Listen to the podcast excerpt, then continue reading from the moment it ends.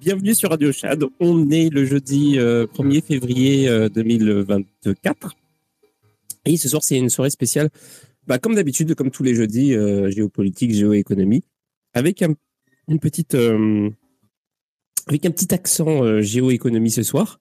Est-ce que, est-ce que vous avez reconnu, bah, vu que Quarl et Vincent, bah, j'ai donné la parole aussi, mais est-ce que vous avez reconnu l'intro que je viens de passer? Yes. C'est vrai C'est sympa la musique. Ça me dit quelque chose, par. Ah oui, mais c'est ça, c'est ça que je demande. Est-ce que J'arrive pas, j'arrive pas à voir la référence, mais je sais que ça m'a directement donné quelque chose. Alors, c'est super old school. C'est euh, c'est méga old school. ah oui, grave. Je sais que, je sais que c'est une vieille musique. c'est. Je sais que mon père l'écoutait et j'arrive pas à m'en souvenir. Oh waouh. ouais. C'est la musique, euh, c'est la musique d'ambiance. Euh, de Donkey Kong Country, euh, de, de, du, euh, du, du, monde aquatique. Ah ouais, putain, ouais. je, je, je, je, vais remettre, je vais me remettre pour Magic King parce que lui, peut-être qu'il connaît.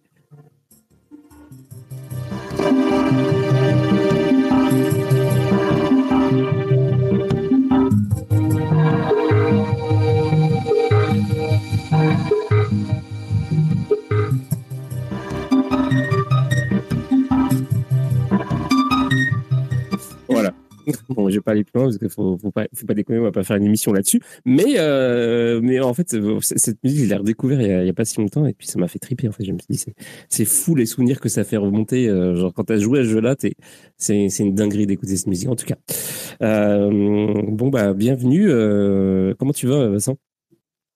Bah ça va et toi?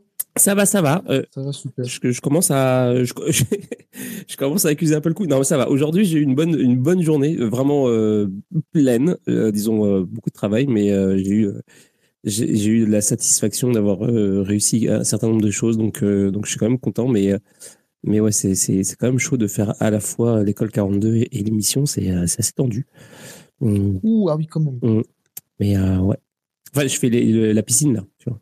Donc, Ouais, ouais, ouais j'avais, enfin, j'avais supposé, donc j'imagine le rythme. Ouais, ouais, c'est, c'est, intense. Et on m'a dit que ça, ça, ça, ça, ça continuait le week-end aussi. Moi, je pensais que j'allais pouvoir me reposer le week-end. Non! Non, ça continue aussi le week-end. Donc, euh, voilà. Euh, bon, c'est pas grave. C'est, euh, ça va. Je, je, peux, je peux le faire, je pense. Ça va être juste un mois. Euh, c'est copié à la fin de ça, je serai, je serai un tueur. Et je pourrais, je pourrais créer des bots et gagner des millions. Voilà.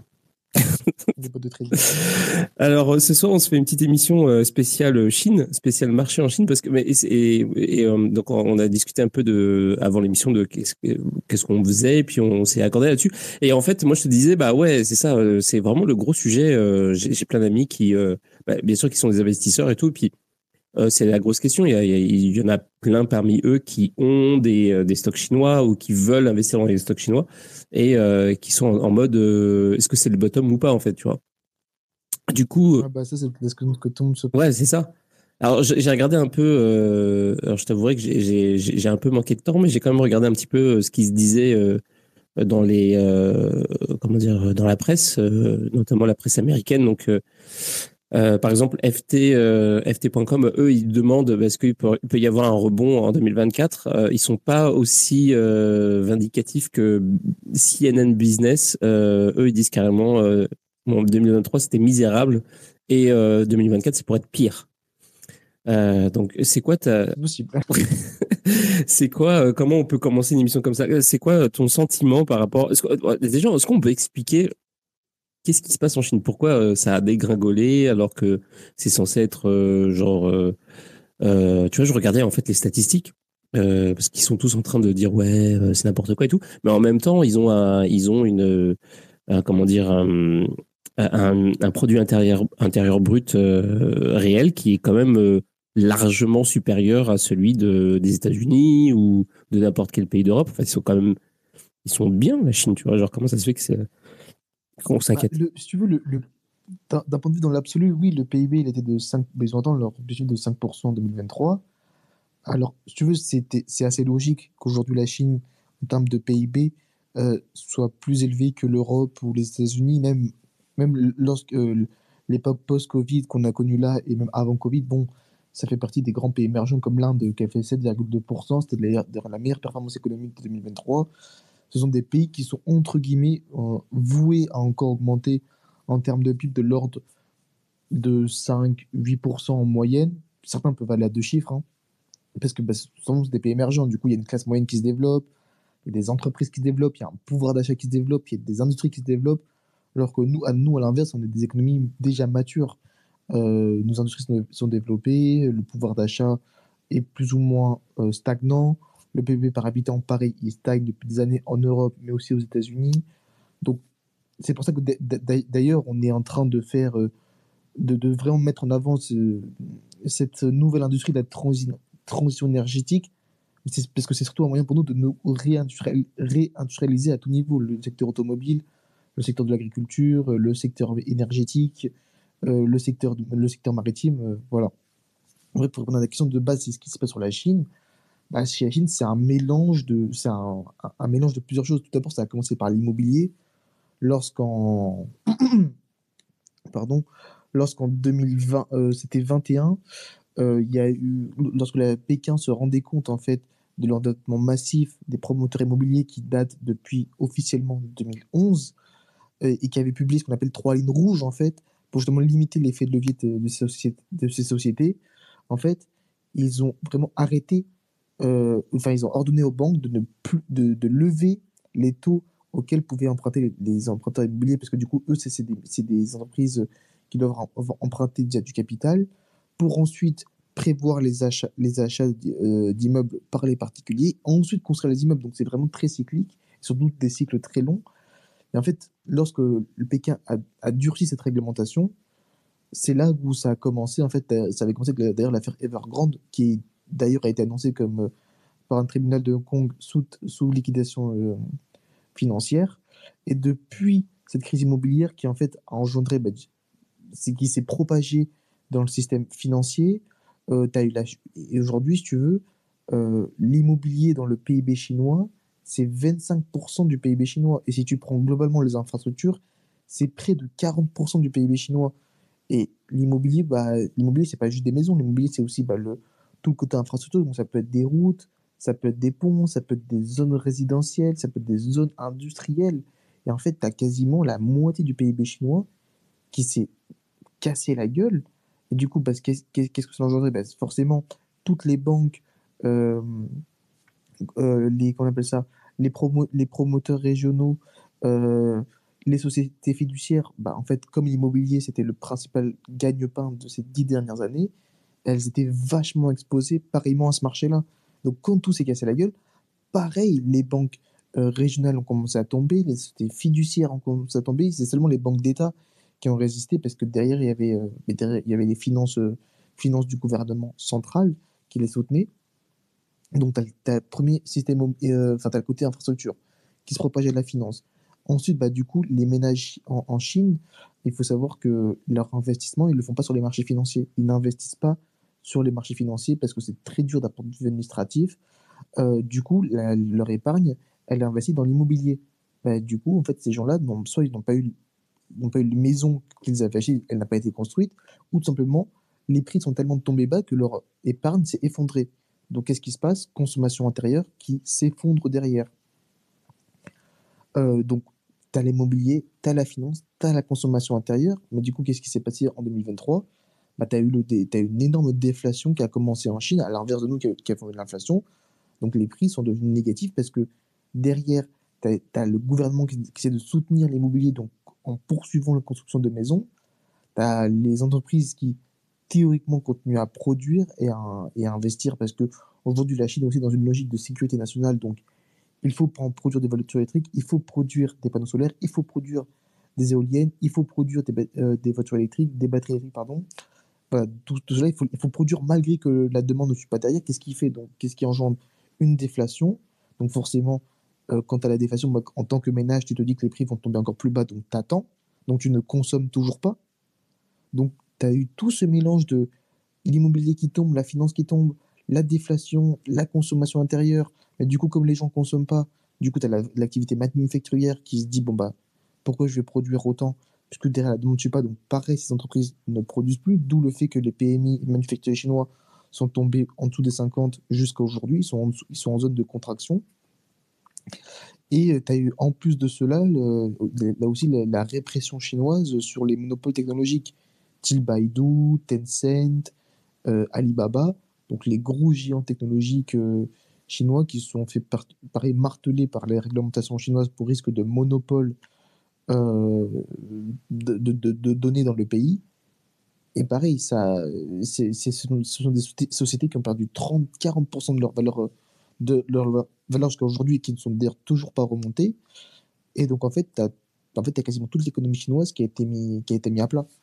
Depuis ça, en fait, tu as, as, le marché financier qui ont, sur les trois dernières années, là, si on prend à partir de 2024, donc, donc depuis 2021, où il y a commencé à avoir les premières répressions sur l'immobilier, les marchés chinois, ils sont, euh, si tu prends les deux indices principaux, donc le N5, lui, il est en baisse de, plus de 50%, et le CSI 300, lui, il est en baisse de plus de 44%. Et depuis, bah, tu as une sorte, une forme de capitulation sur les marchés boursiers chinois. Donc voilà un peu pour introduire le sujet. Ouais, alors tu as dit un truc qui est super intéressant, parce que c'est une question que je me posais. Euh, tu parlais de la déflation. Euh, et toi, donc tu disais que, euh, que en fait, c'est le, est-ce que j'ai bien compris que tu disais que c'est le, en gros, d'abord les, donc la crise immobilière qui est donc, euh, qui a créé un, espèce de truc systémique, c'est suite à ça qu'il y a eu de la déflation? Parce que moi, je pensais que c'était. Je me suis dit, j'essaie de réfléchir un moment à, ce truc-là, je m'étais dit, voilà, bon, alors bah, nous, on a de l'inflation et c'est sûr que ça nous, ça nous encourage à acheter des choses, à acheter. Euh, euh, à acheter. Euh, on veut se débarrasser de l'argent vu que l'argent perd de la valeur, donc on va acheter des stocks, tu vois, genre ou plein d'autres trucs, tu vois, pour, pour justement ne pas avoir de, de, de, de, fiat parce que les fiat de toute façon perdent en valeur. Donc justement, en plus après, tu peux revendre plus cher ton le que tu as acheté. Et donc, du coup, je me dis bah en fait c'est peut-être ça qui se passe avec la Chine. En fait, s'il y a de la déflation, les gens vendent leur stock pour avoir du fiat en fait. Donc c'est peut-être la, la, déflation la cause de tout ce truc là. Mais euh, mais je suis pas un expert et c'était juste euh, une idée. Mais euh, mais du coup tu me dis que toi la, la déflation en fait c'est c'est plus ça s'insère dans, dans un c'est pas ça la cause. Ouais c'est ouais. plutôt une conséquence dans ce cas-là où en fait c'est les gens qui ont avant tout arrêté de consommer. Et il faut savoir qu'à l'inverse de nous, euh, eux, pendant qu'ils étaient enfermés pendant le Covid, ils n'ont pas eu de chèque du gouvernement. Déjà, les prestations sociales là-bas au niveau du chômage et de la santé, c'est environ 7% euh, du PIB chinois. Donc, alors, à l'inverse, chez nous, c'est près de 35% en Europe et c'est près de 40% aux États-Unis. Hein. Et déjà, il y a cela, donc il n'y a pas de prestations bah, là, quand tu ne travailles pas ou quand tu as des problèmes de santé, tu ne reçois pas d'argent. Et nous, par exemple, aux États-Unis, quand ils ont reçu leur chèque, euh, leur chèque Covid tous les mois de 1000 dollars, eux, les Chinois, n'ont rien reçu.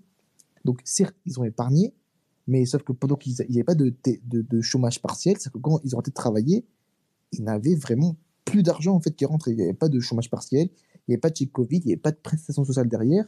Donc effectivement, ils ont énormément épargné sur le coup. Et en fait, on, on s'attendait à ce qu'on appelle un peu une sorte de revenge euh, consommation en fait à la réouverture du Covid, donc qui s'est passé en début 2023, janvier 2023.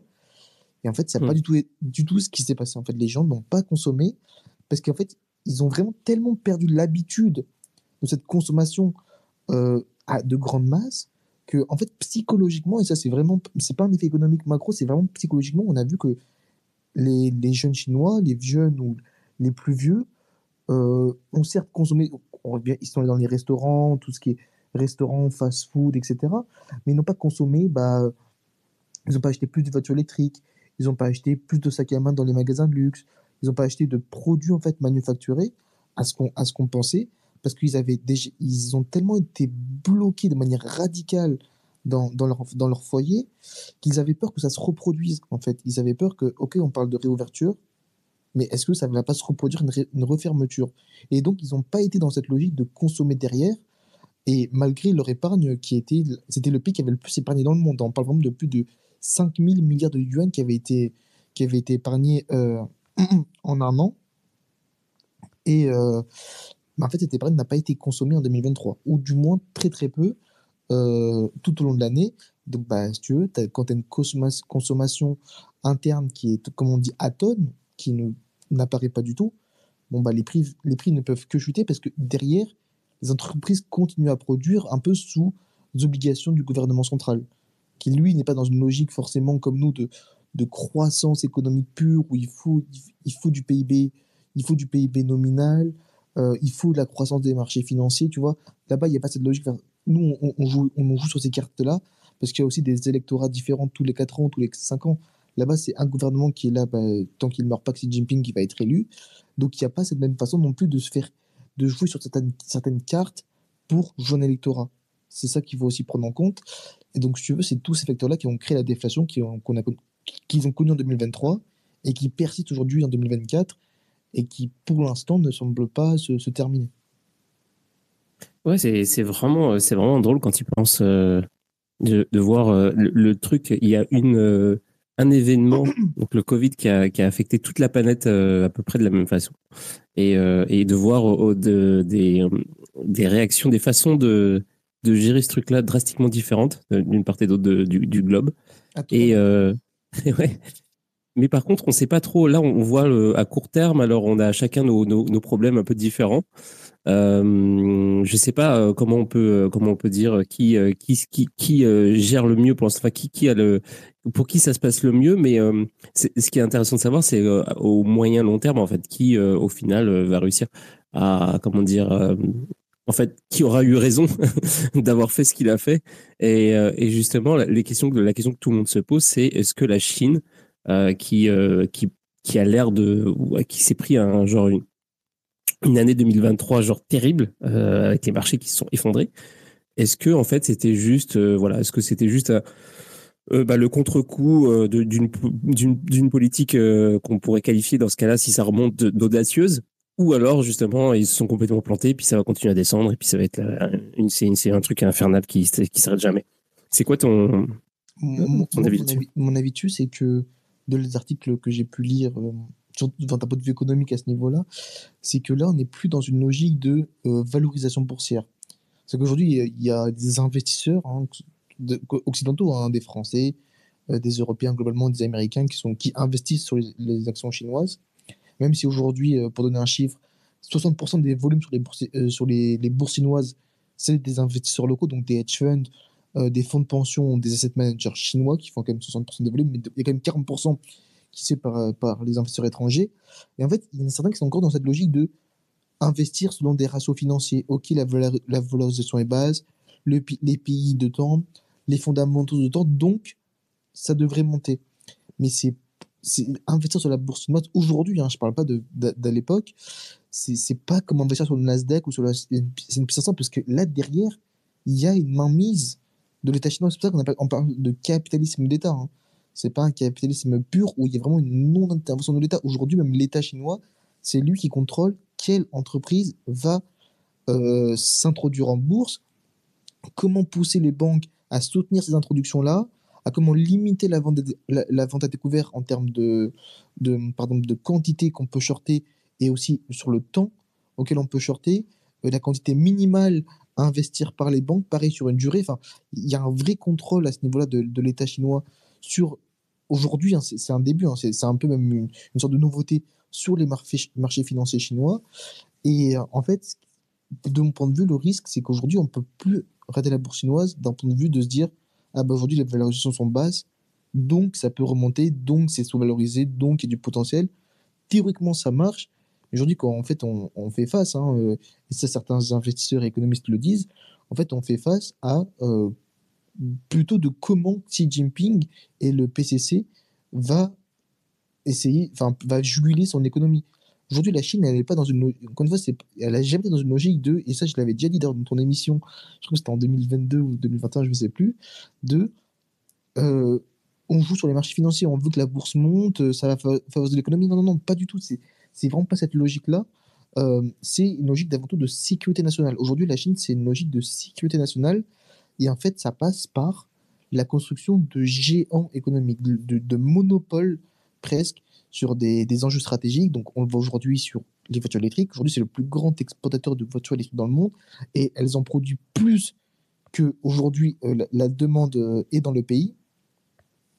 Batteries électriques, ils contrôlent tout l'écosystème des batteries électriques. C'est eux qui, qui, eux qui produisent le plus grand nombre de panneaux solaires au monde. C'est eux qui produisent les plus grands parcs éoliens du monde. C'est eux les leaders dans l'hydrogène vert également. Euh, dans les métaux, donc soit notamment du côté du raffinage, terre rare, cuivre, lithium, cobalt, ils ont plus de 40 à 50% de des chaînes d'approvisionnement. Euh, ils, commencent à devenir euh, leaders dans, dans le lancement de, satellites dans l'espace. Ils sont en train de développer la 6G dans l'espace, quand nous en Europe, on est encore à la 5G.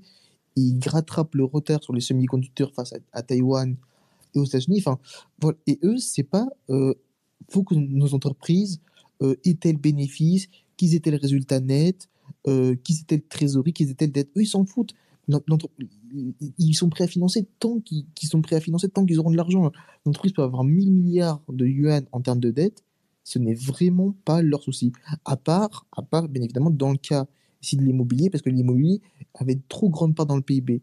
Aujourd'hui, les nouvelles technologies chinoises ne sont même pas à 10% du PIB chinois. Donc, ils, ont déjà beaucoup de main-d'œuvre. Et, ils savent, aujourd'hui, ils ont appris de leurs erreurs dans le secteur immobilier. Ils ne vont pas reproduire la même erreur dans les nouvelles technologies.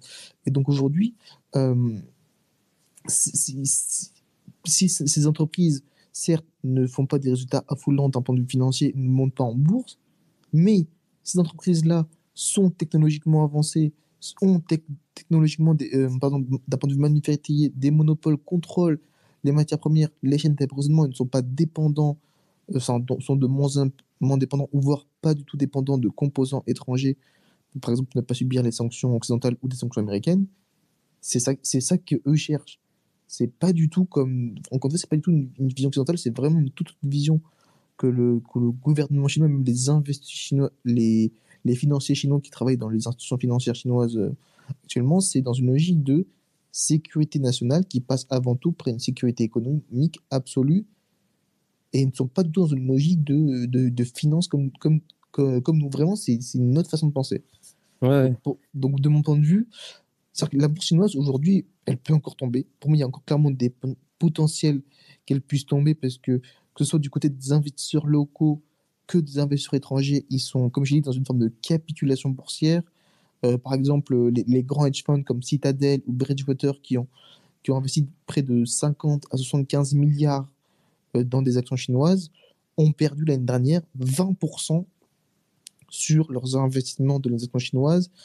Euh, on, a, on a également, en termes de, de fonds, de, de, fonds locaux, de, de fonds d'investissement locaux, on a plus de 240 fonds qui ont été fermés l'année dernière.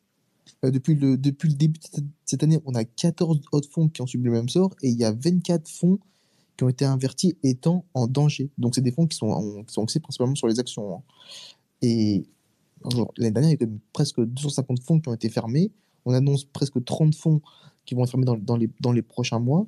Et aujourd'hui, on ne voit aucune potentielle amélioration en fait euh, sur les marchés financiers chinois où tout le monde est en fait est en train de partir euh, petit, à, petit euh, les investisseurs locaux et, étrangers, depuis mars dernier, chaque trimestre, ils ont fait que vendre des actions chinoises.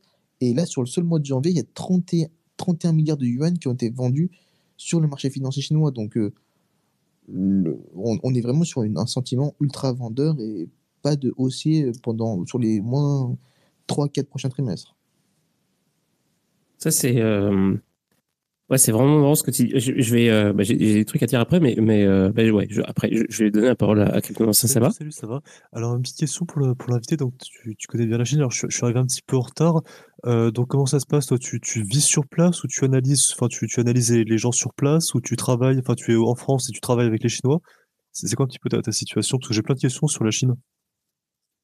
Euh, non, moi j'analyse beaucoup. Après, je sais que j'ai quelques amis euh, qui, qui, sont en Chine avec qui je discute de temps en temps pour, euh, pour voir un peu juste, comment, comment les gens vivent là-bas. Moi, j'ai déjà voyagé là-bas également, mais je suis en France. Hein. D'accord. je suis pas. Je, je suis pas Alors, est-ce que, enfin, il y a pas mal de vidéos qui circulent, notamment, par exemple, dans, par exemple, à l'entrée des supermarchés, il y a des agents de l'État qui collectent les, enfin, les, les qui collectent les, les, l'ADN euh, des gens. Est-ce que euh, ce c'est une vidéo qui a été très largement exagérée, par exemple, une qui a, beaucoup circulé, ou est-ce que ce, genre de pratique est courante en Chine? Alors effectivement, ça c'est depuis en fait le Covid où, c'est arrivé parce que il y a eu de nouvelles petites vagues qui sont arrivées dans certains cantons chinois, même, même d'ailleurs, et, c'est une, peur que ça arrive au centre-ville, où en effet, en fait, ils sont en fait, c'est des tests, en fait, c'est pas du prélèvement d'ADN direct, c'est des sortes de tests ultra rapides qu'ils font. Donc, ils, les font partout. Hein. Euh, ça peut être des sorties d'aéroport, des entrées d'aéroport, des entrées de supermarchés, des entrées de salles de sport, des entrées d'école, même pour les. c'est plus pour les, jeunes étudiants que, les petits. Euh, les entrées de, certaines entreprises, pareil, ou c'est des entreprises qui choisissent de le faire. Ou en fait, effectivement, c'est des tests. Aujourd'hui, les Chinois, ça j'ai eu confirmation de, de certains camarades qui sont là-bas, se font aujourd'hui presque constamment tester par peur de retrouver une vague de Covid. Il y a eu des petites vagues donc, qui n'ont pas du tout été médiatisées euh, à l'international, mais qui ont été médiatisées dans les, dans les journaux chinois comme le Global Times, par exemple.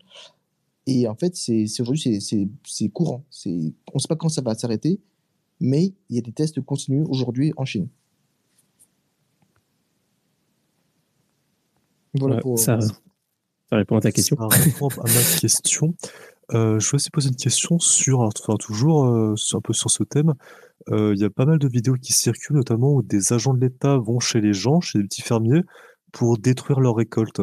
Alors ça, pareil, est-ce que c'est c'est une vidéo qui a été prise comme ça, dans des circonstances qu'on ne sait pas, ou est-ce que c'est pareil, cette pratique est commune, le fait que voilà de, d'exproprier les gens, enfin d'exproprier la, récolte des, des, des, des gens? Alors ça, je pense que c'est exagéré parce qu'aujourd'hui, justement, la Chine est plus dans une logique de sécurité alimentaire euh, presque exagérée, dans le sens où elle produit et elle, importe beaucoup plus que la demande intérieure euh, devrait le faire, d'où le fait qu'on se, certains spéculent comme quoi elle se prépare à une forme, de conflit, d'où le fait qu'elle va être très autonome à tout niveau. Donc ça, de mon point de vue et des, papiers que j'ai même pu lire euh, dans les journaux locaux chinois, ça me paraît, ça me paraît très exagéré, exagéré parce que actuellement, elle fait l'opposé. Et c'est dans la politique alimentaire, enfin, d'agriculture aujourd'hui et dans le sens opposé également. Ok, c'est c'est cool. Bah de ouais, euh, Cryptomancien, tu débarques un peu parce que euh, en fait Vincent est, est pas invité, il est là toutes les semaines. Il est co-animateur le jeudi, tous les jeudis. Ah, d'accord, excuse-moi, excuse-moi, je suis pas Depuis, euh, souvent là le, le jeudi. Ouais, c'est pas grave. Euh, c'est pas grave du tout. J'ai si- s'il y a d'autres personnes d'ailleurs qui veulent euh, poser des questions, euh, euh, bah, enfin venez, demandez-moi le rôle de, speaker, je vous le donne, euh, aucun problème, c'est fait pour ça, comme d'hab. J'ai un truc que je voulais dire. En fait, il y a un truc qui me, qui me, qui me, qui me, comment dire, qui me surprend énormément avec la Chine. On sait que, on sait que, on sait que le gouvernement il est hyper présent partout et qu'il est évidemment, qu'il a qu'il y a une espèce de contrôle sur même les compagnies privées. Mais je pensais pas que c'était à ce point-là, en fait. Je pensais pas que c'était au point de décorréler finalement les marchés euh, de, euh, de ce qui se passait dans, dans, dans, dans, la vie réelle, en fait. Euh, par exemple, en fait, ce que tu dis, ce que tu décris, j'ai l'impression que ça fait vraiment penser à, à genre, par exemple, quand on pense à l'État français qui gère, par exemple, la sécurité sociale ou quoi, c'est genre, ouais, bon, bah, si on gagne de l'argent, euh, tant mieux, mais si on en perd, bah, tant pis, parce que de toute façon, stratégiquement, bah, il faut ça, il faut ci, il faut ça, donc euh, en fait, on s'en fout. Euh, et j'ai l'impression que bah, normalement, on se dit bon bah c'est de la merde, mais bon c'est un organe un organe d'État, donc voilà, c'est tant pis. Mais là, pour le coup, c'est bah, du coup c'est les sociétés privées qui sont euh, pris dans ce, truc-là en fait. C'est c'est enfin, sais pas si j'ai bien compris co- comment ça marche, mais j'ai l'impression que que, que finalement c'est ça. Et, c'est un peu étrange. Et, et ça, c'est un peu le, la- le, le truc que je voulais dire. Mais j'ai une question euh, par rapport à ça. Euh, en fait, est-ce que c'est possible que la collusion entre euh, donc les, les compagnies privées et le, le Parti communiste chinois soit Mhm. tellement grande qu'il y a une, une sorte de stratégie? En fait, on parle de. Euh, tu, vois, en Occident, on parle du deep state. Euh, mais est-ce que ce serait possible qu'il y ait un genre de deep state euh, chinois qui a comme pour objectif de squeezer en fait les, enfin de, manipuler, de, jouer avec les investissements étrangers en disant voilà, ils, ont, ont, ils ont envoyé de l'argent. Nous, on va, on fait, on- laisse le truc euh, aller au bottom le plus bottom possible. Euh, ils vont capituler, ils vont racheter du, du yuan. Euh, et puis euh, ensuite, quand ils auront bien tout, tout vendu leurs actions à prix au plus bas, on va dévaluer, on va dévaluer la monnaie, on va, on va faire, on va faire tourner la planche à billets. Donc eux, ils, seront encore perdants dans la phase B. Et, là, l'économie va repartir, etc. Est-ce que c'est possible qu'il y ait un, un truc, un espèce de mécanisme, que tout soit prévu en fait par le gouvernement chinois? Prévu, je, serais pas jusque-là parce que clairement, je, ne vis pas avec eux. Par contre, un truc que je te dirais, c'est que eux, à l'inverse de nous, ils feront pas l'erreur de la planche à billets.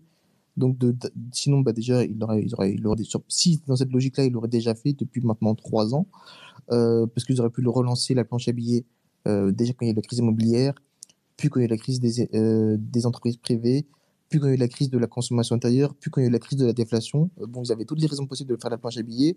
C'est vraiment, euh, ils ont, ils ont vu l'erreur chez nous de dépendre en fait de la planche à billets quand, que quand on retire les banques centrales des marchés de l'économie, euh, bah, d'un coup, tiens, y tout, va dans tous les sens. Le marché obligataire va dans tous les sens, le marché action se casse la gueule, euh, au- augmentation des taux. Enfin, on a vu comment ça s'est passé chez nous, même si ça se calme aujourd'hui, on a quand même fait deux ans de, de grosse volatilité à, tout niveau. Euh, la Chine ne veut pas reproduire en fait cette erreur de où bah, les liquidités que le gouvernement central a, ne veut pas aujourd'hui les dépenser dans le sauvetage simplement des, marchés financiers, des investisseurs locaux. Pareil, euh, tout simplement parce qu'ils parce qu'ils s'en fichent. C'est pas du tout dans l'objectif aujourd'hui de Xi Jinping qui voit vraiment plus, lui vraiment à 50 ans, il a vraiment une vision de 50, 50, 100 ans devant lui. Quand je dis 100 ans, j'exagère, mais dans le sens, Il a une vision de très long terme. Lui, ce qu'il vise, c'est 2049, comme beaucoup disent, où euh, ça fera 100 ans depuis euh, bah, du coup la séparation entre les nationalistes et les communistes chinois. donc l'idée, lui, il a vraiment cette idée.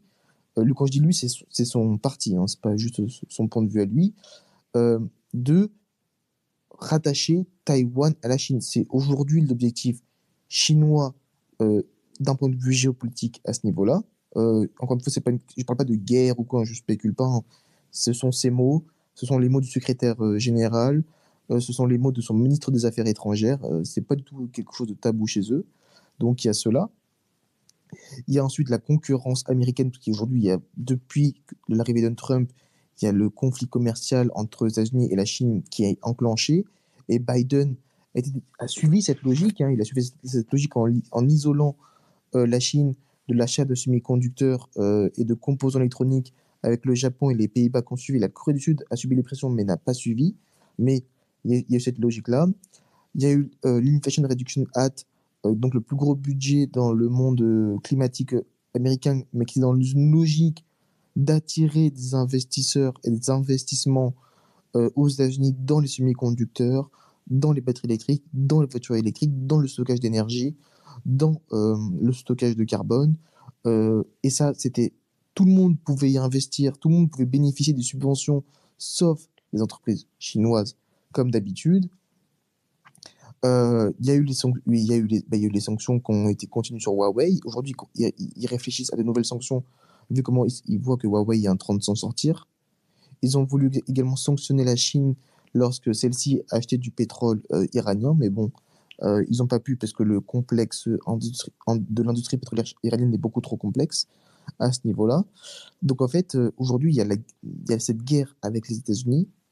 Il y a un potentiel conflit commercial qui, pourrait commencer avec euh, les Européens qui veulent augmenter les tarifs douaniers sur les importations de voitures électriques chinoises qui sont en, sont en train d'inonder notre marché à nous et donc sont en train de tuer en fait notre propre industrie. Mais bon, ça c'est entièrement notre faute. Et troisièmement, il y a Taïwan. Tu vois, dans, et, troisièmement, il y a Taïwan. bien, évidemment, aujourd'hui, cette logique de croissance économique à un minimum stable, hein, le but n'est pas de faire fuir entièrement le monde extérieur, parce que la Chine a besoin des investissements étrangers, a besoin des transferts de technologies étrangères, a besoin de la main-d'œuvre également étrangère. Elle ne peut pas être autonome à tout niveau. Donc le but n'est pas de fuir, de faire, fuir le, reste du monde. Mais aujourd'hui, ils ne sont pas dans cette logique de euh, retrouver les chiffres de croissance à deux chiffres, de retrouver un marché boursier à son, à son ATH, de soutenir les entreprises privées. Ce n'est pas du tout cette logique euh, qu'ils ont, comme je viens de citer les objectifs qu'ils ont. Et c'est pour ça que je dis que la bourse chinoise, pour moi, elle pourrait encore chuter parce qu'il n'y a, pas a pas cette logique de valorisation boursière. Si demain le gouvernement chinois veut, veut de nouveau sanctionner, veut de nouveau faire des répressions sur certains pans euh, de, de, de secteurs chinois, donc le monde des jeux vidéo, le monde du vin, le monde des technologies, euh, il peut le faire. Et il va pas se gêner de le faire. Aujourd'hui, c'est si Xi Jinping décide de le faire, il y a personne aujourd'hui qui ne peut dire son, son mot en fait euh, en face de lui. En auquel cas, il se fera virer, comme on a pu le voir d'ailleurs euh, en, novembre et en novembre 2023 et même d'ailleurs en mars 2023. C'est si, il s'est passé quoi en, novembre et mars 2023 euh, il, a viré bah, le secrétaire général du Parti communiste chinois. On a vu une vidéo d'ailleurs en fait où il était assis et pendant une des réunions, bah, en fait, deux hommes sont venus l'escorter et il est sorti. Il est sorti, on ne l'a plus jamais revu. il a été remplacé par un autre homme, j'ai oublié son nom malheureusement. Je trouve que c'est un homme qui vient de la Banque centrale chinoise. Euh, J'en suis quasiment sûr, mais j'ai plus son nom. Mais voilà. Si tu es en désaccord, si tu ne suis pas, si tu n'es pas à la hauteur, tu, pars et tu te fais remplacer. Aujourd'hui, avant, euh, dans le, PCC, il y avait deux partis. avais, enfin, plutôt deux, euh, deux groupes. Tu avais les pro-communistes et les pro-business en fait. Euh, et, et, le, et, le, groupe, c'était 24 personnes, donc 12-12 de manière équivalente. Et en fait, progressivement, donc depuis l'arrivée de Xi Jinping, et en fait, c'est à partir de 2016, en fait, il a commencé progressivement à dégager, en fait, les 12 personnes qui composaient le groupe pro-business, donc qui était plus libéral, beaucoup moins conservateur, qui était plus dans l'attractivité d'investisseurs étrangers, investir à l'étranger, enfin bref, etc. et en fait a commencé à les remplacer par des gens qui, qui étaient pro-communistes, qui étaient très conservateurs, qui étaient vraiment dans une logique de, de- de- du plein pouvoir dans les mains de l'État. Et en fait, aujourd'hui, dans le PCC, tu as 24 personnes qui soutiennent entièrement Xi Jinping. Tu n'as personne qui, qui- vraiment, c'est 24 personnes qui, sont dans- qui ont exactement la, presque la même idéo- idéologie que lui, parce que c'est vraiment lui qui les choisit personnellement et qui, parce qu'il lui-même vire personnellement quand, quand, il, quand, quand il le veut. Quand il le veut, entre guillemets, c'est pas en mode, c'est pas de marionnette, mais lorsqu'il y a une décision à prendre. Et du coup, le, le mec, quand t'as dit on l'a plus jamais revu, il, il est quoi Il est, Il est euh, il a disparu? Ah il, est- il est pas mort au coin, hein. On l'a revu, dans, il a été médiatisé, etc. Mais son, son poste, il, n'est plus du tout à ce poste-là. Il est vraiment devenu aujourd'hui un, un citoyen chinois. Il a même pas été rétrogradé à un poste, par exemple, dans, dans, euh, dans un nouveau ministre ou dans, dans la Banque centrale, dans, dans une autre institution publique. C'est un citoyen. Ouais. Donc, euh, c'est ça le, aujourd'hui, euh, le pouvoir qu'il a, cet homme-là. D'ailleurs, Donald Trump, il le dit. hein. Il dit que le seul, la seule personne qui peut me rivaliser aujourd'hui, c'est Xi Jinping. Pourquoi? Parce que il jalouse en partie le fait que c'est un homme qui a un mandat illimité. Tant qu'il n'est pas mort, il va être président de, de, de, Rép- euh, République Po- populaire de Chine, Xi Jinping. Et en fait, Trump, ou, ou en tout cas, le, parti républicain qu'il représente, commence à comprendre cette puissance de pouvoir rester au pouvoir pendant tant d'a- tant d'années, en fait. Ça, les, et, Ma- et Macron aussi, le, par certains commentaires, on, on sent que certains euh, présidents aujourd'hui commencent à jalouser, euh, par exemple Vladimir Poutine, qui ont en fait euh, ces mandats, euh, bah, ces mandats illimités parce qu'ils ont un plein pouvoir sur tout et décident de tout jusqu'à la fin. Ouais. Bah, c'est quelque chose que, qui est revenu, qui, qui, qui, ouais, qui, a commencé à revenir sur, dans, dans les débats récemment, effectivement, qu'on se dit peut-être que pour avoir des politiques euh, qui, qui, des politiques de long terme, il faudra peut-être aussi des, des hommes d'État euh, qui sont sur le long terme. quoi. Alors que c'est vraiment marrant que, que, que ce type de débat arrive, alors que on avait chéri euh, les, les mandats, les mandats courts pendant très longtemps. Mais avant, en France, c'était 7 ans.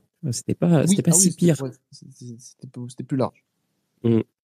Ça permettait euh, c'était un espèce d'entre-deux ou euh, enfin un, peu ça, reste quand même court comparé à à, quelqu'un qui est là toute sa vie mais genre c'était euh, c'était un, petit peu plus intéressant pour pour faire des des, projets quoi. Et il y a Wanda qui qui a, posté un truc que je trouve intéressant qui dit norm- alors je sais plus à quoi ça ça ça réagit. Elle dit normal ils ne font plus assez d'enfants pour maintenir l'empire.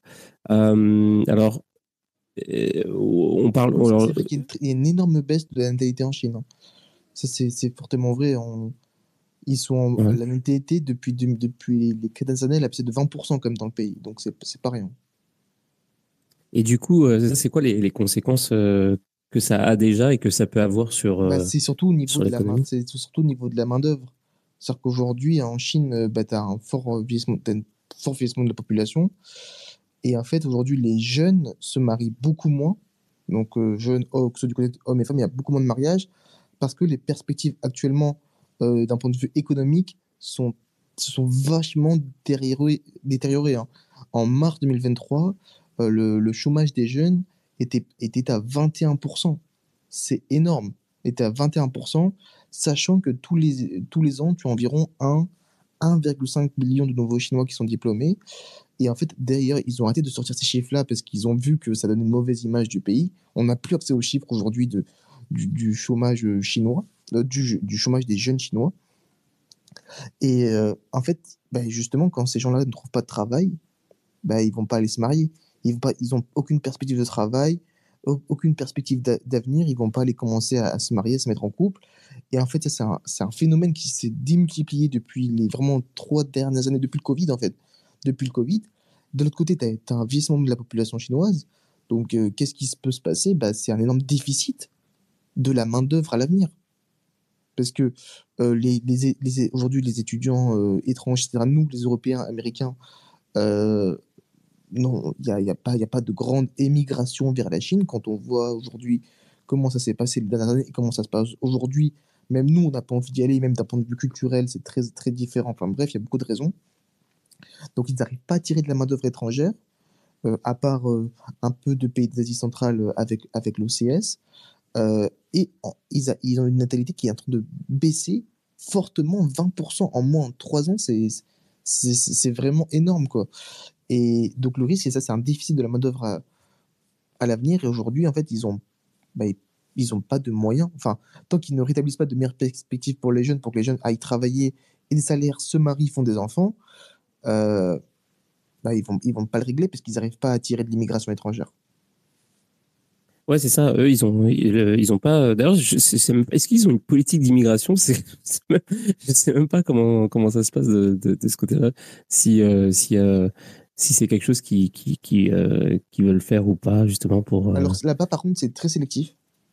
C'est très sélectif pour aller en Chine. C'est vraiment ça. tu as les papiers officiels pour étudier dans une université chinoise, donc partenaire étranger, euh, où tu, bien, tu, tu, as, postulé, tu as été accepté. Donc ça, c'est il faut les papiers, mais à 100%, soit travailler. Genre vraiment, tu, pareil, tu as tout le papier administratif que tu as été accepté, tu as fait les entretiens, tu as ton contrat de A à Z euh, officiel et signé par l'entreprise chinoise que tu es accepté, que tu vas travailler à telle date, pour une telle durée, pour tel contrat, etc. Donc c'est soit étudiant, soit travail, sinon tu ne... Bah, à part les, vacances, hein, les vacances ça ne compte pas. Hein. Mais au-delà de ça, tu ne, tu n'es pas, tu, tu ne restes pas en Chine tu n'as pas ton visa, c'est ciao. Ouais. Randa, comment ça va? Euh, euh, salut. Euh, écoute, bah ça va, ça va, ça va tranquillou.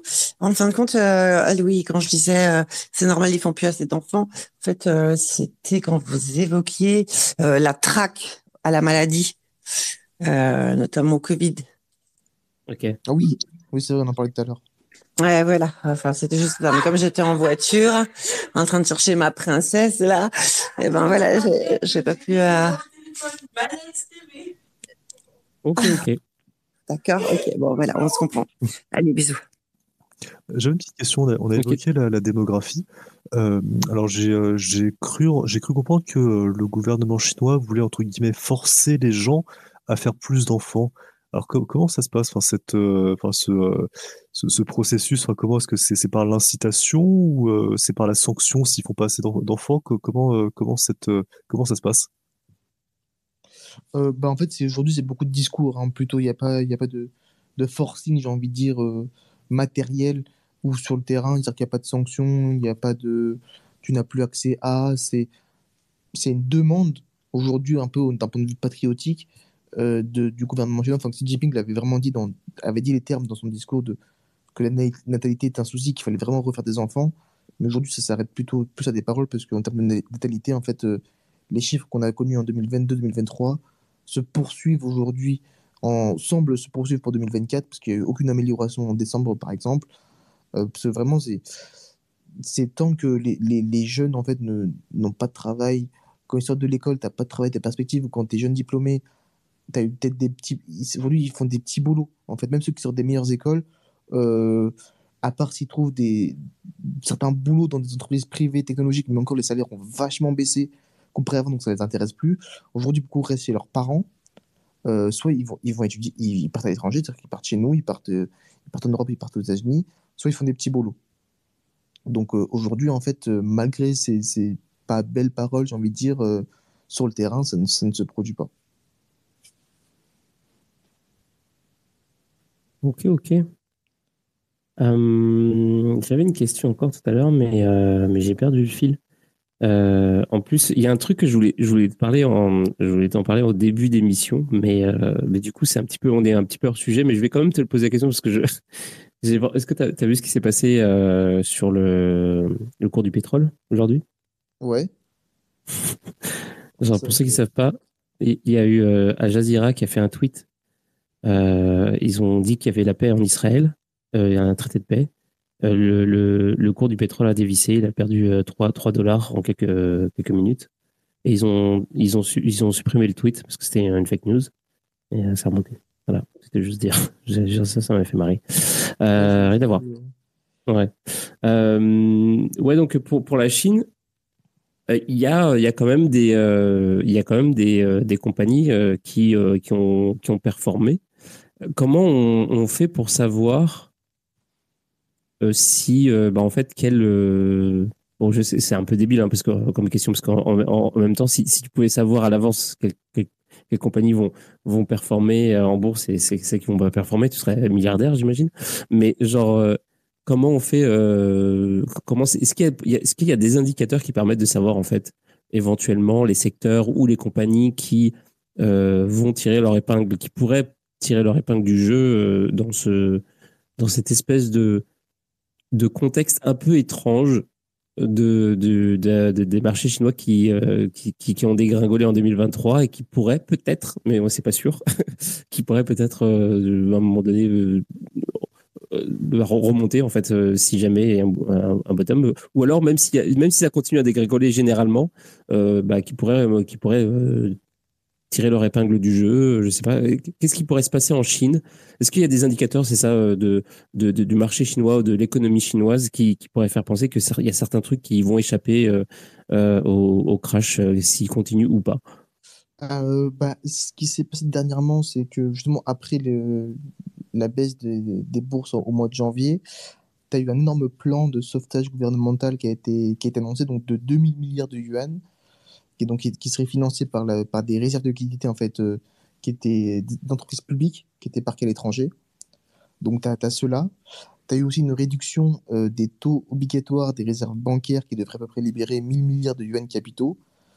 Et tu as, euh, la Banque centrale chinoise qui a annoncé que les promoteurs immobiliers pouvaient engager les propriétés commerciales qu'ils ont sous forme de prêts bancaires pour rembourser leurs leur dettes euh, qu'ils ont actuellement. Donc pareil, ça, pouvait, ça pourrait libérer pour ces entreprises 1000 milliards de yuan. Et tu euh, déjà, tu vois dans mes arguments que c'est beaucoup de dépendance par rapport à l'État. Hein. Parce que par exemple, as eu, pour dernier, dernier argument, tu as eu un responsable euh, de la commission de surveillance et d'administration des actifs publics, si je ne me trompe pas de nom, c'est ça, qui prévoyait aujourd'hui d'inclure la, la, en fait, la, gestion de la valorisation boursière des entreprises, du coup, des entreprises qui sont administrées hein, officiellement plus publiquement par des, responsables chinois, afin justement de, donc, on va dire d'accroître la surveillance sur leurs performances boursières et potentiellement mieux récompenser les investisseurs, par exemple avec des rachats d'actions, des dividendes. Donc en gros, aujourd'hui, pour les entreprises, pour résumer, les entreprises publiques, donc où il y a des hauts responsables publics ou euh, donc qui sont administrateurs de l'entreprise ou des entreprises qui sont euh, avec des grosses parts de l'État au niveau du capital, s'ils font des bonnes performances sur les marchés, alors les investisseurs derrière seront récompensés avec des rachats d'actions et des dividendes. Après, comment ils vont faire de la performance? Alors là, pour donner peut-être un, élément, c'est vraiment un élément que moi je pense personnellement, c'est voir aujourd'hui après, ça, c'est très dur de voir parce que ça, je, pense sincèrement qu'il faut être quasiment en Chine ou suivre uniquement la presse chinoise, euh, dont certaines n'est pas accessible pour les, étrangers à ce niveau-là. En fait, c'est de suivre dans quel secteur le gouvernement central va administrer du capital euh, pour l'avenir. Ça veut dire qu'on, par exemple, les entreprises de, voitures électriques qui sont aujourd'hui le le secteur le plus médiatisé actuellement, euh, c'est grâce, c'est vraiment 100% grâce au gouvernement chinois qu'on a eu des NIO, qu'on a eu des Lucides, euh, qu'on a eu euh, putain, le plus gros le plus gros fabricant, j'ai oublié son nom. Euh, j'ai oublié aussi. NIO, on a, on a Volvo qui a été racheté. Bon, c'est horrible d'avoir oublié son nom, mais, pour, mais pour dire qu'en fait, ils, ils ont financé les industries, ils ont financé les technologies, ils ont mis à disposition les universités pour apporter la main, de la main-d'œuvre, pour apporter des, laboratoires pour faire des expérimentations.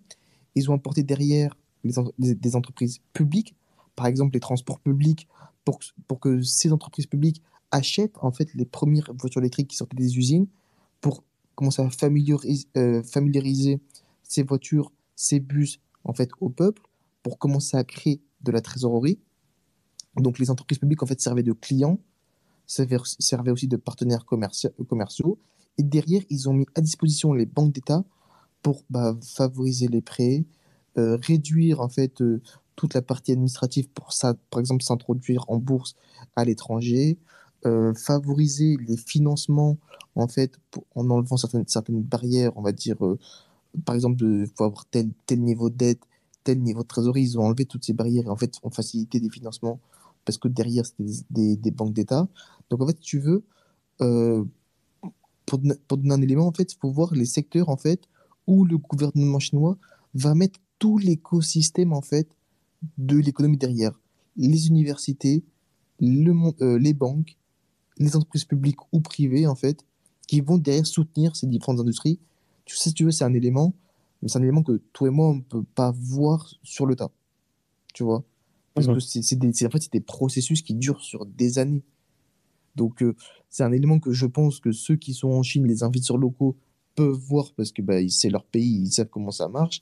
Mais d'un point de vue étranger, c'est pour ça que d'ailleurs, en fait, tu vois, ce mot capitulation, tu le vois pas dans, euh, dans, dans, dans les discours ou dans les, dans les communiqués des investisseurs locaux, tu le vois plus dans le communiqué des investisseurs occidentaux qui, en fait, eux, comme ils n'ont ils n'ont pas accès à toute, l'information, en fait, et du coup restent, eux, sur des techniques d'analyse fondamentale classiques, en fait, se font casser la gueule en mille morceaux.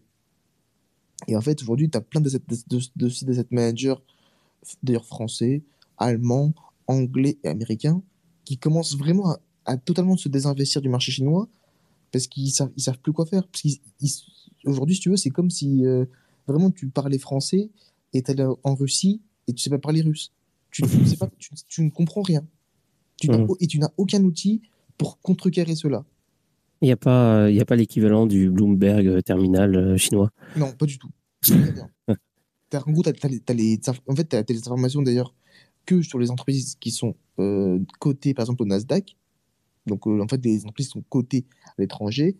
Il n'y en a pas des masses parce qu'aujourd'hui, Pékin cherche de plus en plus, en fait, pousse totalement euh, les entreprises chinoises à, s'introduire en bourse à la bourse de Hong Kong.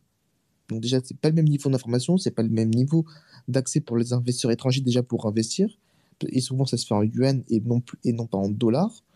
Euh, donc en fait, aujourd'hui, le seul accès, c'est vers les entreprises qui sont bah, cotées au Nasdaq. Donc, euh, qui, vont, qui vont potentiellement le nombre d'entreprises qui va diminuer. Et sur le Bloomberg, bah, tu as accès aux fondamentaux comme toutes les autres entreprises, en fait. Rien de spécial. Donc, Ouais. ça, ça montre vraiment à quel point on est dans deux mondes différents quand tu investis sur euh, le CAC 40 ou le S&P et tu investis sur, euh, le, dans le monde chinois. Ouais, est-ce qu'il y a, hum, est-ce que tu penses que c'est une bonne stratégie de d'investir sur euh, le yuan? Parce que bah, vu qu'ils sont en déflation, euh, pour l'instant c'est pas super intéressant, mais euh, non, justement c'est le contraire. Attends, oui, non, justement c'est peut-être intéressant euh, par rapport à la déflation, mais si jamais euh, ils, décident de, justement de faire d'adopter une politique, alors peut-être pas de la planche à billets, mais en tout cas de, de pour relancer l'économie de bah, de- pour, quelque chose pour faire de, de genre un stimulus, je sais pas comment, euh, de, de quelle manière, mais pour, pour faire de sorte à ce que le, la déflation euh, s'amenuise. Est-ce que c'est c'est peut-être pas forcément une bonne idée de, de mettre de l'argent, euh, enfin d'acheter du yuan, je sais pas. Mais ce serait peut-être Euh, toujours meilleur que d'avoir du dollar, je pense. Franchement, je dirais non. Pourquoi? Parce qu'en fait, le yuan, donc en fait, qui, qui- en fait c'est, le yuan, c'est une unité de mesure. hein. La, la vraie monnaie s'appelle le renminbi euh, ou RMB euh, pour le diminutif. En fait, en fait, il est contrôlé. Et ça, bon, ça c'est d'information publique. hein. Il est contrôlé entièrement par la Banque centrale euh, populaire chinoise. Euh, Il est dans une range de prix. En fait, euh, j'ai plus les chiffres en tête pour la range, mais en fait, en fonction de, de sa volatilité sur les, par exemple, par rapport à des devises, notamment le dollar, en fait, la Banque centrale va ajuster, ajuster ses taux pour qu'il arrive à un niveau où les importations et exportations ne coûtent pas à la Chine et du coup valorise la balance commerciale du pays. Donc, en fait, tu- déjà pour un investisseur étranger, c'est extrêmement dur d'investir sur le, sur le renminbi, mais si tu le fais, en fait, tu n'as aucun contrôle sur ton investissement. Bah, ça a l'air bidon de ouf en fait d'investir sur quoi que ce soit qui est re- relié à la Chine. En fait, Ah, ah, mais oui, mais- mais- limite, moi j'ai commencé à croire qu'elle le fait exprès, en fait. Qu'elle commence à le faire exprès. euh, Enfin, après, alors là, c'est vraiment entièrement en opinion personnelle. hein. Mais Ouais. qu'elle commence à faire exprès de pousser les investisseurs étrangers à se délaisser entièrement des actifs, des actifs chinois. Ouais. Je ne sais pas pourquoi, est-ce que c'est dans une logique de protection des actifs, par exemple, de ne pas subir des sanctions, Par exemple, comme, comme la Russie. hein. La Russie, on- tout le monde détenait des actions russes, des actifs russes. Et en fait, euh, quand il y a eu les sanctions occidentales, ces, ces actifs se sont, se sont entièrement cassés la gueule. Euh, Gazprom a perdu, enfin, a perdu 80% de sa valeur. Rosneft a perdu 90% de sa valeur. Euh, Lucas Oil, 70%. Enfin, ce sont- et les actifs ont été bloqués à l'étranger, dans des coffres. D'autres ont été saisis. Et les autres se sont fracassés la gueule en bourse. Tu vois Donc, Ouais. c'est à se poser la question quand, quand tu vois comment ça s'est passé pour la Russie. Bon, bah, c'est peut-être pas, une, si, si- pas, pas si bête de pousser l'ensemble des investisseurs étrangers à ne, à ne rien détenir de chinois, en fait. Que ce soit des choses sur les marchés, soit des, soit des, actifs physiques. C'est entièrement le code fois personnel, hein, ce que je pense. Mais ça devient tellement, en fait, criant de, vouloir pousser tout le monde à ne plus, plus détenir rien de chinois et que ce soit entièrement la Chine qui détient son marché avec sa propre bourse, sa propre monnaie, ses propres capitaux, qu'on en vient à se dire, mais c'est presque volontaire de vouloir dégager tout le monde. Tu vois? Si, si tu avais Ouais. besoin vraiment de, de, d'investisseurs étrangers sur tes marchés financiers, sur ton monde immobilier, bah, tu, tu, tu ferais pas en sorte à ce point-là que ton, tout ton marché se fracasse la gueule, tu vois? Donc, je, je... après, c'est, tu vois, c'est une opinion personnelle de mon niveau. hein. Euh, Je suis pas, sais pas comment pense Xi Jinping euh, ou de son parti. Les mecs doivent avoir des plans, encore une fois. Eux, ils pensent à vraiment 20, 30, 40, 50 ans. Donc, euh, on a notre autre level de stratégie. Et, et c'est marrant ça, parce qu'il n'y a pas. Est-ce qu'il y a des économistes qui se penchent, qui se penchent sur la question? Est-ce qu'il y a des. Est-ce qu'ils arrivent, arrive à faire des analyses du genre des, des patterns qui ressemblent à des choses qui se sont passées avant? Est-ce que est-ce que c'est complètement expérimental ce qu'ils font la Chine? Comment comment ça se fait que euh, est-ce que comment ça se fait qu'on dit on a on a autant de mal à, à lire finalement euh, euh, le jeu en fait de, de, de la Chine? Est-ce que c'est c'est nouveau ou est-ce que c'est juste bon bah en même temps tout, tout est toujours un peu nouveau hein. il n'y a pas de Ouais, c'est clair. Ouais. Il il. Alors moi, je sais que j'en suis sur Twitter, certains analystes qui, qui, qui, en fait, qui, qui ont été le plus proches, on va dire, de du monde économique chinois, qui, ou qui ont essayé d'être le plus proches. Mais c'est vrai qu'à la différence de chez nous, en fait, c'est extrêmement opaque, en fait, euh, Ouais. le, le, le monde politique chinois, parce que déjà, si tu veux, il y a des, vraiment des administrations pour tout. Il y a une administration qui gère les routes de la soie. Tu as une administration qui gère euh, euh, le, le, le monde scientifique. Euh, Enfin, c'est ça, le monde scientifique, donc les, les étudiants qui vont dans les universités à l'étranger étudier les sciences, les laboratoires scientifiques, euh, l'é- l'étude des maladies. Tu as toute une, administration pour ça. Tu as ensuite toute une administration pour euh, les nouvelles technologies. Tu as toute une administration qui gère les quinquennats. euh, donc, c'est des plans, eux, sur 15 ans, à chaque fois qu'ils font la Chine. Tu as une administration qui gère le monde militaire. Euh, une administration qui gère bah, le monde du, ren- du renseignement civil et militaire.